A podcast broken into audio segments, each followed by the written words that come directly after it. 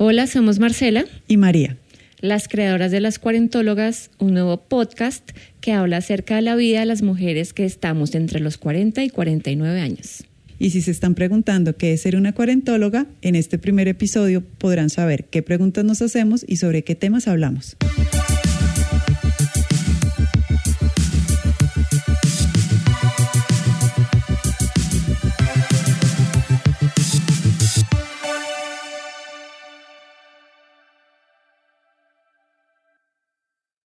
Sí, pero de verdad. Bueno, empecemos, ¿no? Como quiénes somos. Como lo que hablamos cuando hablamos. Sí. Adelante. Sí, pues porque somos dos mujeres de 40 y 42 que se dieron cuenta que la vida cambia cuando llegué a los 40. ¿Por qué? No sé. Pero algo pasa con el cuerpo, con la mente, con el ser o no ser, con el pareja o no pareja, con quién soy, para dónde voy. Y pues de eso es que nos salió la idea, ¿no? Pues en realidad comenzamos a hablar de mm, aquello que llaman la crisis de los 40. Y nos dimos cuenta que esas referencias estaban poco centradas en los hombres. Y que cuando se hablaba de crisis de, los 40, los referentes eran hombres, ¿no? Y uno veía el hombre que de pronto de la nada se separa. El hombre que de la nada deja su trabajo y se va a viajar por el mundo el hombre que de la nada, no sé, comienza a hacer cosas y como un cambio de vida rotundo. Y nos preguntamos si eso nos pasaba a las mujeres. Y en esa conversación que tuvimos, identificamos que había pocas referentes de qué le pasa a las mujeres en los 40, ¿no? Porque así como tú dices, es un momento, llegamos a un momento donde hay muchas preguntas vitales acerca de distintos temas, pero no teníamos como los referentes para abordarlas, en ese sentido, para responderlas. Entonces, mm. las preguntas siguen ahí en el aire y por eso estamos aquí conversando en este podcast. También hablábamos de que no somos cualquier generación que llegamos a los 40 años de edad sino que somos una generación como responsable de los cambios que están pasando en el mundo. Entonces somos mujeres, siempre lo he pensado que somos mujeres, o así empezó mi reflexión en su momento como mujeres sándwich, ¿no? Como somos el jamón y el queso de un sándwich porque estamos entre nuestras mamás, que tuvieron unos estilos de vida, unos pensamientos y unos ideales de, de, lo que era ser mujer y lo que era ser familia, mamá, profesional o no profesional, y la generación que nos sigue, pues que evidentemente también viene con otro chip, porque es que además en serio nacieron pues en la era tecnológica, entonces son otro tipo de mujeres y pues de hombres también. Pero yo creo que nuestra generación tiene un montón de preguntas muy específicas porque el, el mundo entero se las está haciendo, no las está haciendo a nosotras las mujeres. O sea, nos está diciendo, bueno, ¿usted qué? Usted va a ser mamá, usted no va a ser mamá, usted se separa y después de los 40 se separa, se va a quedar sola, usted va a seguir estudiando, usted, o sea, un montón de cosas que seguramente a nuestras mamás nunca nadie les preguntó. Y eso fue la espinita pues que se me enterró para empezar a pensar esto de ser una mujer de 40 años. Estamos ahí como respondiendo a muchas expectativas, a la expectativa de, de las mujeres que nos que vienen detrás de nosotras, a las expectativas de las mujeres que llegaron antes que nosotras. Y nuestra generación efectivamente sí está haciendo como un quiebre, pero tal vez todavía no nos sentimos con un lugar propio, ¿no? De acuerdo. Con la habitación propia famosa de, de Virginia Woolf. Esa es la otra. Sí, que no tenemos, el no tener esa habitación propia también tiene mucho que ver cómo nos relacionamos con los hombres, con los hombres de nuestra generación que también tienen unas preguntas, que también tienen unos cambios, que también se están cuestionando qué tipo de hombre quieren ser, se están cuestionando su machismo estructural, se están preguntando ser padre o no ser padre y qué tipo de padre, el tipo...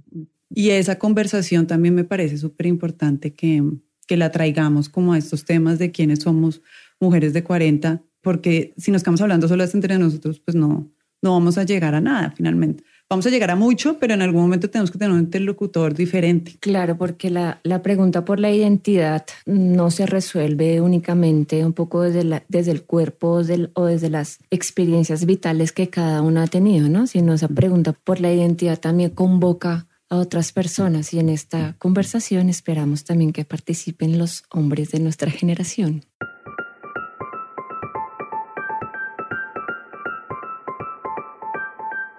Todo esto nos lleva a mm, preguntarnos, pues, de qué vamos a hablar y de qué se va a tratar esto y, y a qué estamos convocando, invitando a los que nos quieran oír.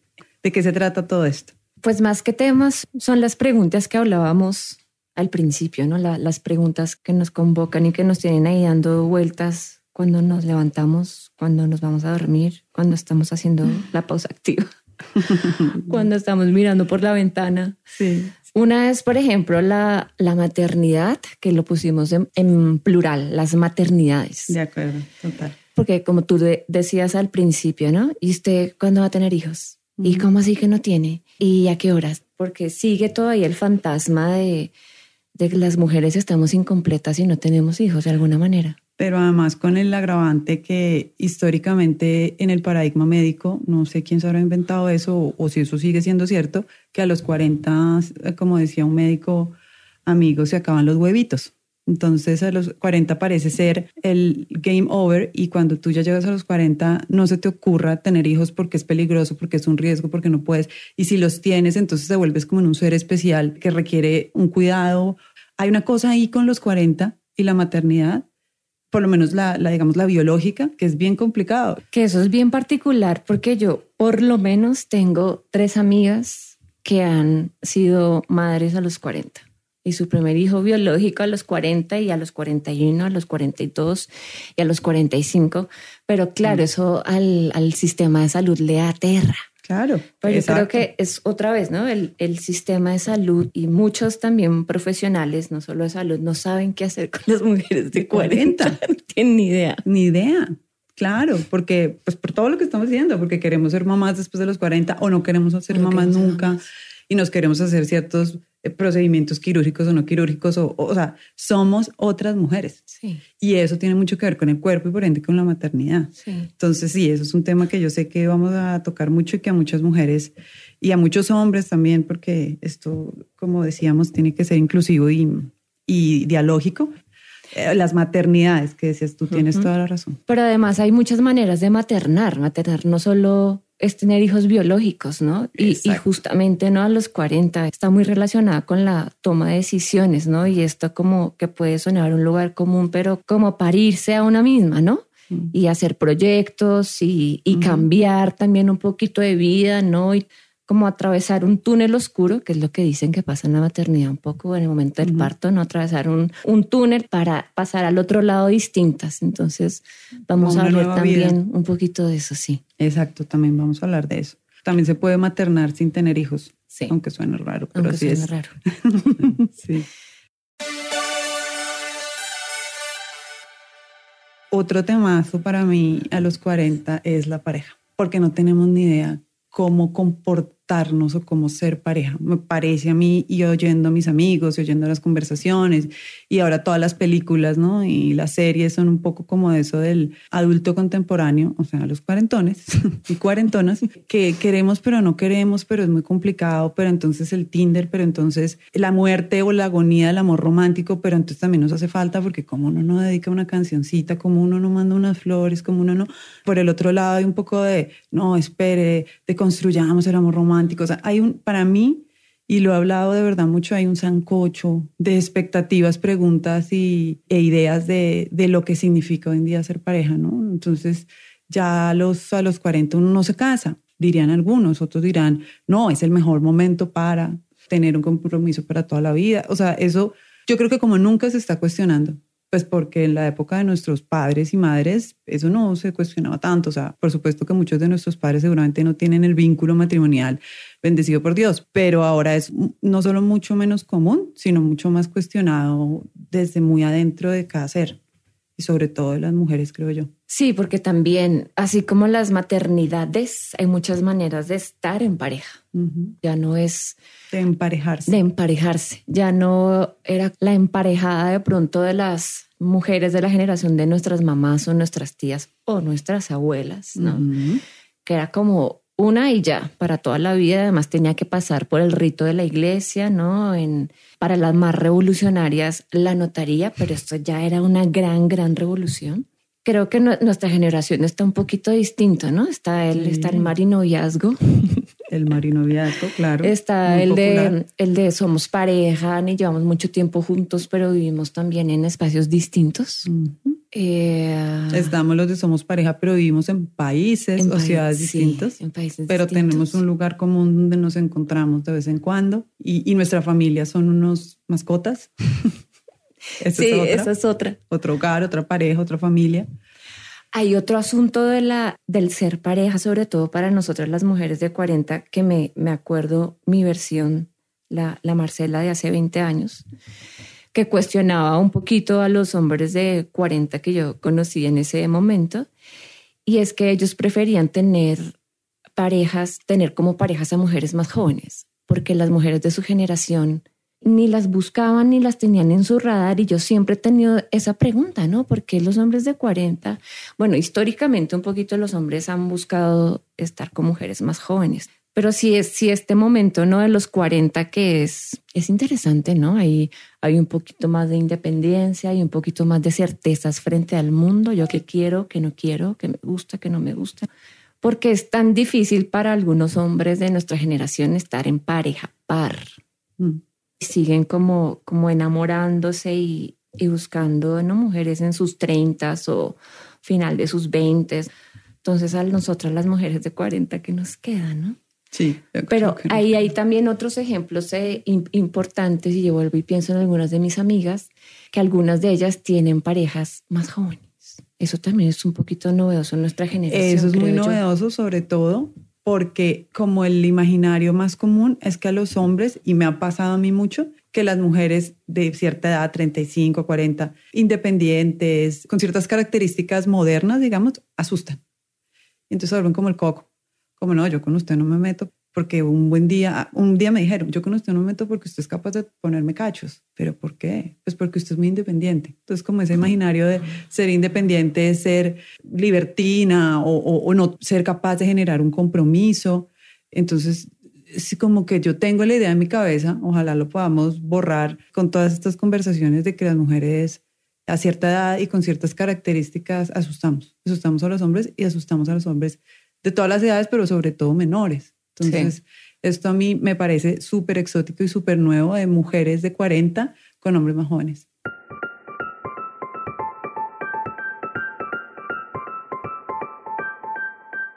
Otro tema muy interesante y muy divertido. tiene, tiene que terminar siendo divertido porque es no hablar del, del ámbito laboral, puede ser, que después termina siendo un poquito de los oficios a los que nos involucramos las mujeres de 40, que en últimas son también los talentos, ¿no? Y, y una palabra que tú utilizaste, que son qué?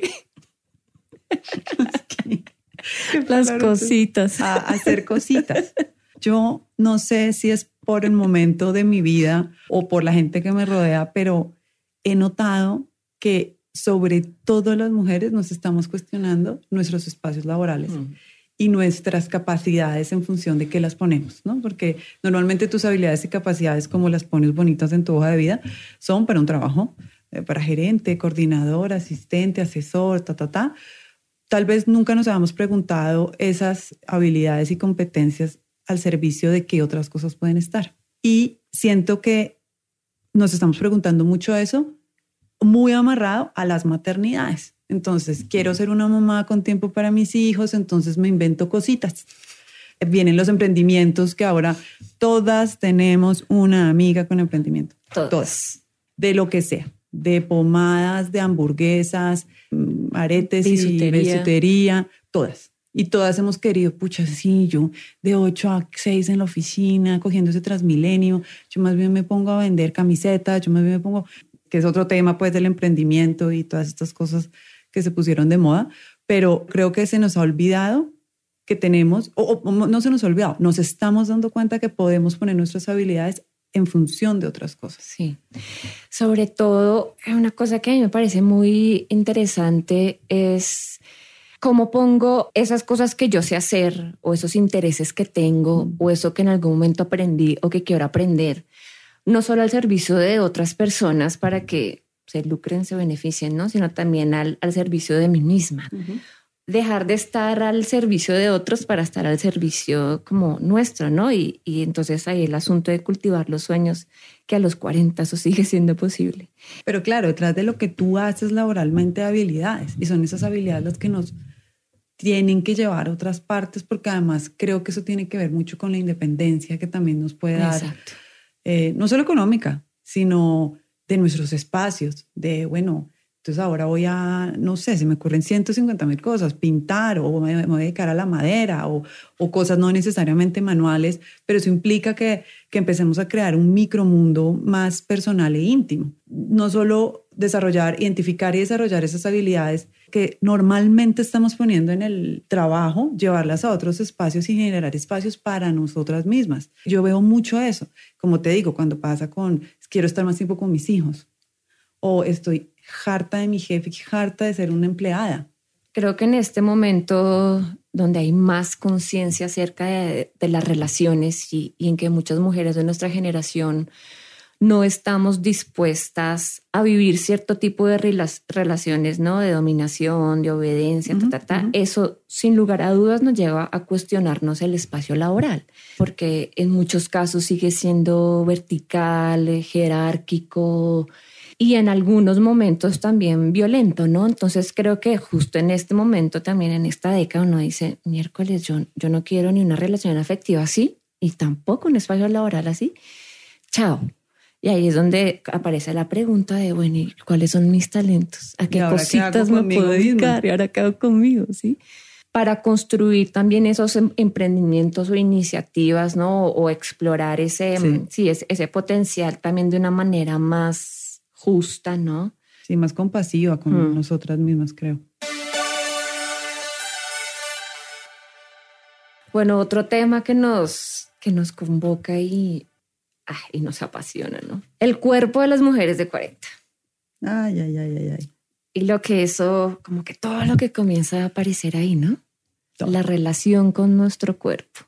Absolutamente. Y, y yo insisto en lo mismo, pasada también por esta nueva mm, era de acéptate, no hay cuerpos perfectos, el Photoshop eh, nos abrieron los ojos, oh, es un engaño, las mujeres no son tan perfectas. O sea, ¿cómo estamos gestionando nuestro cuerpo, el cual hemos habitado 40 años, el cual además empieza ahí poquito a poquito a desgastarse? Entonces empieza uno que, me, que tengo presbicia, que me tienen que operar la cadera, eso le pasó a una amiga.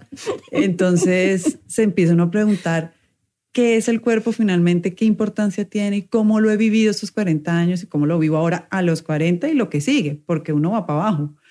Por más que se tome el calcio, salga a trotar y haga yoga, yo sí creo que el cuerpo a los 40 y más las mujeres y sin hijos, incluso, el cuerpo, el cuerpo es otra cosa, e, en el imaginario y en el físico. Efectivamente somos como que en esta década tal vez somos más conscientes de ese proceso que empieza pues desde mucho antes, ¿no? Mm. Esa, esa conciencia, ¿no? Del cuerpo cambia.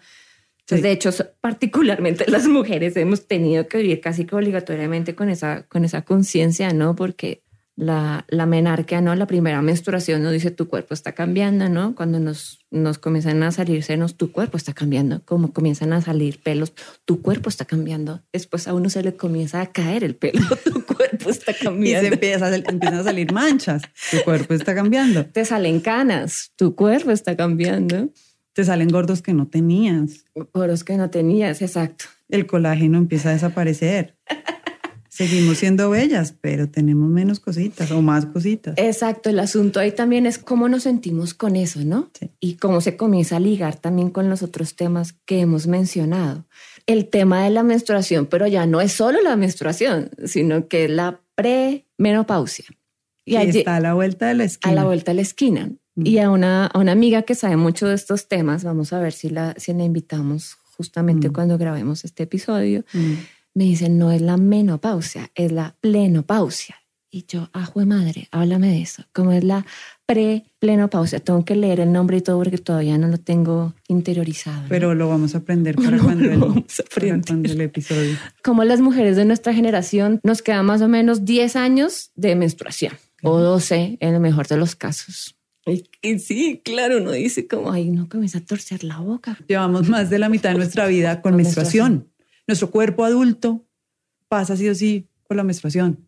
Y ya tenemos nuestros rituales, nuestros tiempos, nuestros ciclos, si hacemos ciertas cosas con el periodo. O sea, nosotros hemos ido aprendiendo. mujeres que les da más duro el cólico, lo que sea. Y ahora va a resultar que al cabo de 10, 15 años o 12, a cada mujer supongo obviamente será diferente, pues ya no vas a vivir con eso que tenías sí o sí y que además significaba ser mujer, digamos, mm, ¿no? Te hacía ser mujer, pero además te da la capacidad de procreación. O sea, es un rollo esto de la, del periodo en las mujeres, simbólica y, y, logísticamente, y ahora se va a ir. Entonces, ¿cómo hacemos con nuestro cuerpo? ¿Cómo así? ¿Y, ¿Qué, vamos a hacer? ¿Qué va a pasar? Exacto. También hablaremos de eso. Nosotras con el cuerpo que tenemos a los 40, también qué podemos hacer, ¿no? Las mujeres a los 40, mm. ¿qué comienzan a hacer o qué siguen haciendo sin problemas, ¿no? También un poco retando al, al sistema de salud, ¿no? Que dice, no, que uno comienza a perder calcio, que los huesos, que los músculos ya no son tan fuertes, ¿no? Que comienza a haber un poquito más de flacidez, que el ritmo cardíaco se disminuye, no sé qué. Pero pues hay mujeres en los 40 que son eh, deportistas de alto rendimiento. Hay mujeres en los 40 que comienzan a hacer, por ejemplo, conozco un par, ¿no? De triatlón comienzan, no es que hacían triatlón a los 20, comienzan a hacer triatlón. Oye, tú estás desafiando aquí al sistema. al sistema de salud, sí. Porque así está, así está vendida la idea, así está vendida la moto, como el tema de a los 40 ya no puedes quedar embarazada. ¿Por qué? Porque es costoso para el sistema y no es porque tu cuerpo no pueda, está demostrado que sí puede.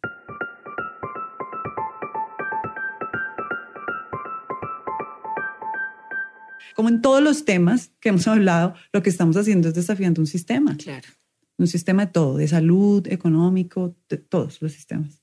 Y eso nos lleva a otro gran tema que vamos a hablar y que seguramente se va a tejer en los otros temas y es son los feminismos. Tan tan tan tan. tan tan tan tan. Sí, los feminismos. Acá siempre hay que hablar en plural porque no hay uno solo, así como no hay uno solo de todo lo que hemos hablado. Es súper importante porque, mm, y lo hablábamos en nuestra, llamémosla conversación original, semilla, siempre se habla del feminismo, pero finalmente, ¿qué es el feminismo? Y fue cuando dijimos, es que son los feminismos.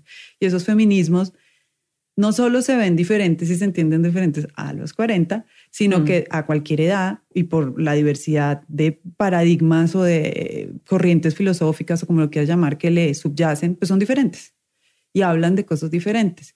Y nosotras queremos explorar eso, pero además queremos hacer mucho énfasis, ya que estamos precisamente montados en esto de la tecnología y los nuevos medios y los nuevos medios de comunicaciones, cómo se habla de estos feminismos o cómo se expresan estos feminismos en las redes sociales, por mm.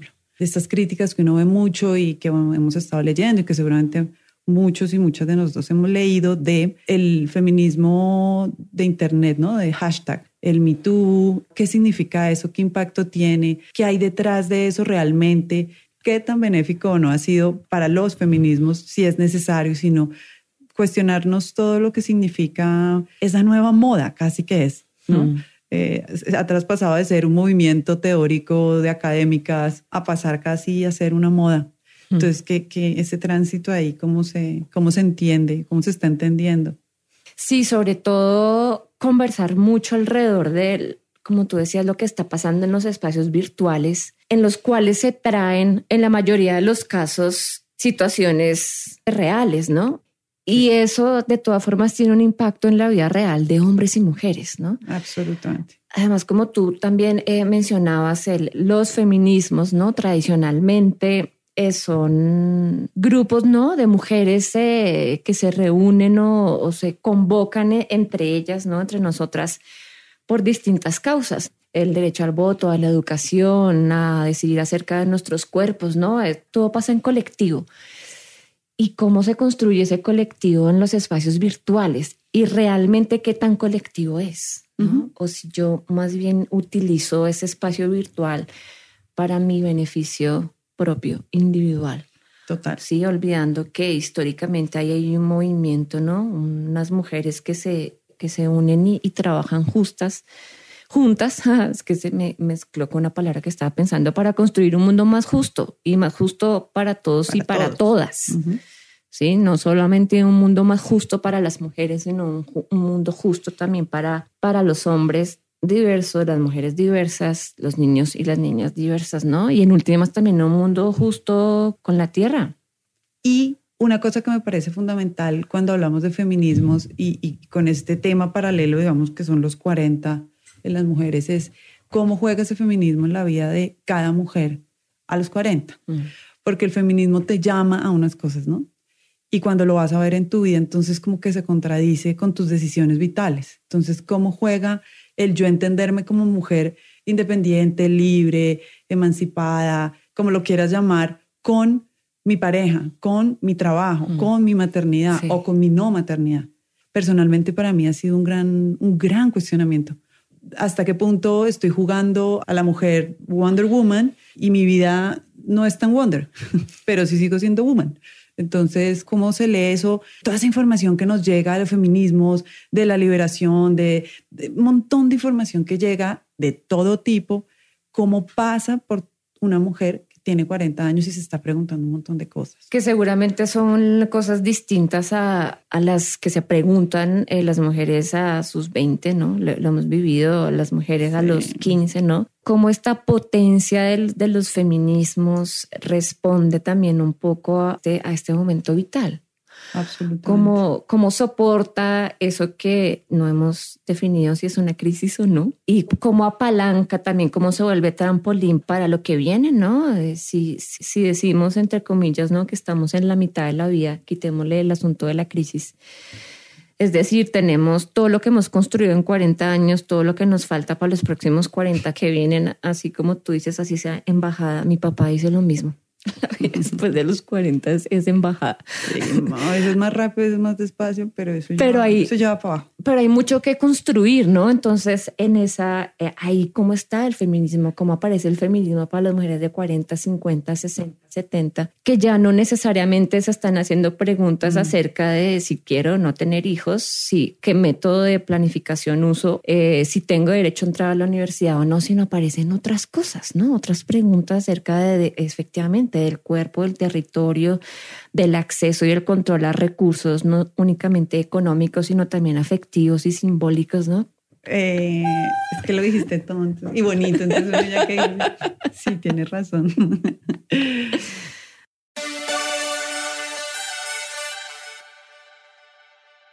El último tema de la lista, pero seguramente van a salir más en estas conversaciones. Pero Segurísimo. El, la representación de las mujeres en la década de los 40 en el arte. ¿Qué nos, qué nos están mostrando? ¿Qué nos están mostrando? Hace poco, y creo que te lo compartí, vi de nuevo una gran película que es Thelma y Luis. Y cuando lo vi dije, ya, esto es, ya, sí, ya entendí lo que tenemos que hacer. Fue una epifanía porque una película como Thelma y Luis mostró a unas mujeres de casi 40 que en su época causaron escándalo. ¿Cómo así que dos mujeres van a coger un arma y van a desafiar hombres? Este mundo está al revés. Si hoy sacaran Thelma y Louise sería un hit y sería usado como ejemplo en clases y sería, serían foros y, ¿no? Como realmente eh, ha cambiado cómo se ve a la mujer. Pero sigue habiendo por ahí otras representaciones, ¿no? Porque además no todas tenemos que ser super mujeres. Somos mujeres de todas las religiones, somos mujeres y las artes, como es, digamos, su, su llamado, pues hacen representaciones de eso. Y es bien interesante mirar cómo nos están contando los cineastas, eh, hombres y mujeres, uh -huh. cómo nos están contando los escritores y las escritoras, qué se está diciendo de nosotras y cómo nos están construyendo, ¿no? Sí, nos, nos están construyendo como mujeres conflictuadas con la vida uh -huh. o mujeres, llamémoslas clásicas, con una familia que a los 40 años tendrá unos niños de que 10 y 12 años, o cómo, cómo nos están contando y eso qué significa para nosotras. Y nosotros como lectoras, mujeres de 40 años, ¿cómo entendemos esa narrativa que han construido las artes alrededor de las mujeres de 40? Para revisar un poquito si seguimos apareciendo de manera estereotipada. Exacto. ¿no? Exacto. La mujer de 40 que vive en los suburbios con una familia, dos hijos, un marido, como con la vida entre comillas un poquito resuelta, que es lo que uno miraría, es lo que cuestiona de alguna manera Telman Luis, ¿no? Sí, Se va total. y deja al marido allá. Ay, con no el arma y sí. o si efectivamente en estas, en estos lenguajes, en el cine, en la música, no, en la literatura, Mm. ya las mujeres de 40 aparecemos de manera diversa, ¿no? Dos mujeres que viven juntas, sean pareja o no, o una mujer de 40 que vive sola, una mujer de 40 que ha tenido tres divorcios, Una mujer de 40 que decidió ser mamá sola, madre soltera. o una que nunca decidió tener hijos, ¿no? Y dedicarse a otros proyectos. ¿Cómo estamos apareciendo, no? Porque los referentes son muy importantes porque siguen siendo como brújula, ¿no? Claro, eso da la pauta de la Sí. discusión. La medida en que tú pones, así sean personajes ficticios, los pones, hablar con el público, pues eso ayuda a la construcción de un colectivo, una idea eh, sobre las cosas, de las mujeres, con todo, con todo, cómo se trata cada cosa. Pues a ver cómo nos están tratando las artes. Como estamos apareciendo en los, en los escenarios, ¿no? Eh, Si nos, nos, nos convocan o no nos convocan, ¿no? El tema de la representación es muy importante, que como decíamos, ¿no? Para, necesitamos tener referentes de todas las, las edades, pero también para tomarle el pulso un poquito a, la, a cómo está la valoración de lo que hacen las mujeres. Hay mujeres cineastas, hay mujeres escritoras, hay mujeres productoras, hay mujeres científicas. ¿Es dónde están? Si no están siendo visibles es que estamos valorando lo que ya se están haciendo de la misma manera en que se valora a los hombres, ¿no? Es, es- sí, por, porque no las vemos o cuando las vemos porque no las convocamos. Ujú. Tema del valor, sí. Y hilando un poco más fino, sería chévere también eh, distinguir entre todos esos, digamos, productos artísticos, cuáles son de hombres, cuáles son de mujeres y cómo cuenta cada Hmm. uno ese- los Sí. personajes o los, ¿sabes? Porque la visión no es la misma, jamás. Sí. Yo no me cuento igual que me contaría un hombre, o yo no te cuento igual como te contaría un hombre. Total. E incluso un hombre no se contaría igual como lo contaría una mujer. Y eso también resulta interesante. Creo que para eso también necesitamos un- una, ojalá buena invitada.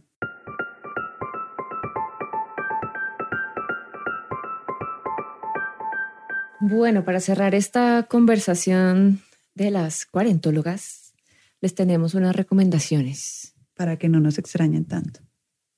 que nos extrañen un poquito, está bien. Hoy les tenemos dos podcasts y una serie. Mi recomendación es un podcast que se llama Que me quiten lo bailado, así como suena bailado. Es un podcast que hacen unas mujeres españolas que básicamente es sobre, digamos, feminismo, pero feminismo real, o sea, qué hacer para que tu vida como mujer sea más libre, menos dependiente. Te hablan de temas, por ejemplo, de economía para la mujer. Es muy chévere porque es muy, eh, es muy espontáneo y es chévere escucharlas a estas mujeres que hacen que me quiten lo bailado. Otra recomendación es el podcast de Woman's Planning, que es el que lidera Gloria Susana Esquivel, que lo hace en colaboración con 070 de la Universidad de los Andes. Y es bien chévere porque también hablan acerca de temas fundamentales para el feminismo con invitadas muy versadas. Y por último, la serie. Para mí, mi serie favorita, Grace and Frankie, que la encuentran en Netflix. Supongo que muchas y muchos lo conocen, pero los que no, recomendadísima. Si no la han visto, véanla. Es bien chévere, no, no es tanto la, la vida de las mujeres a los 40, sino por ahí en los 70, que es más interesante aún porque hay muy pocos referentes en las artes de mujeres en, los, en sus 70, ¿no? Protagonistas, mujeres autónomas que toman decisiones, que son divertidas y, y que la vida no se les acaba. Y que se reinventan, esa palabra que está de moda que uno dice, ¿qué será eso? Pues esa serie es de dos mujeres a sus 70 años que se reinventan absolutamente y además es muy divertida. Así que es una buena recomendación para que sigamos en la onda de las mujeres. Síganos en nuestras redes sociales, Twitter e Instagram como arroba cuarentólogas. Este podcast se graba en los estudios de La Magdalena con la producción y postproducción de Luis Guillot. El diseño de sonido es de Hernando Tosín de Tut Studios. Stop.